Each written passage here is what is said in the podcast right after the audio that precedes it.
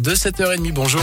Bonjour à tous. Et à la une ce vendredi, dernier jour d'audience aux assises de l'Isère. C'est aujourd'hui qu'on connaîtra le verdict dans le procès de Nordal le Landais, jugé depuis trois semaines pour le meurtre de la petite Maëlys, mais aussi pour des agressions sexuelles sur deux de ses petites cousines. Aux assises donc à Grenoble, le défenseur de Nordal le Landais, Alain Jakubowicz, a plaidé pendant deux heures hier après-midi, tâche difficile après le réquisitoire sans nuance de l'avocat général le matin pour qui le Landais est un grand criminel, un grand prédateur et pour lequel il a requis la réclusion criminelle à perpétuité, assortie d'une peine de sûreté de 22 ans.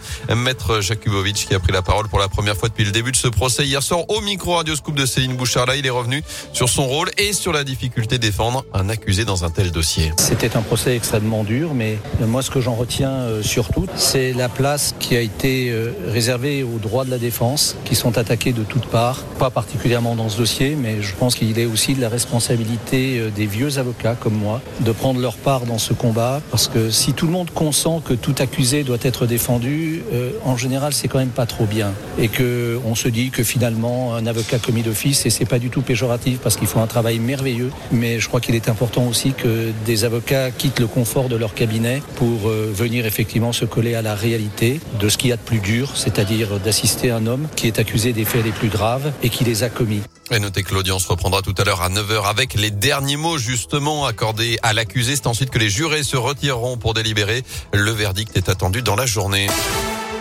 Dans l'actu également, le Premier ministre en visite dans la Loire, Jean Castex, attendu à Rouen demain matin à partir de 9h30 sur le site de l'entreprise Nexter, l'un des leaders français de l'armement, accompagné de la ministre des Armées Florence Parly. Le chef du gouvernement vient notamment annoncer la signature d'un nouveau contrat dans le cadre de la loi de programmation militaire.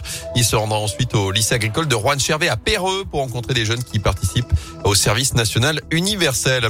En bref, le centre de vaccination et de dépistage situé au Scarabée fermera ses portes demain soir. La demande n'est plus assez élevé selon la préfecture. L'offre en médecine de ville suffit actuellement. Quatre hommes arrêtés en Haute-Loire. Ces cambrioleurs présumés sont soupçonnés d'avoir gazé un habitant de Saint-Maurice-de-Lignon qui les avait surpris en flagrant délit dans la nuit du 4 au 5 février dernier. Les voleurs étaient seulement repartis avec un sac à main. Une patrouille de gendarmerie avait contrôlé les suspects un peu plus tard sans faire de lien avec le cambriolage dans un premier temps. Ils ont finalement été interpellés mardi d'après le progrès. L'un d'eux a été placé en détention provisoire. Deux autres sont sous contrôle judiciaire. Le quatrième comparaîtra libre fin mars au tribunal du Puy-en-Velay.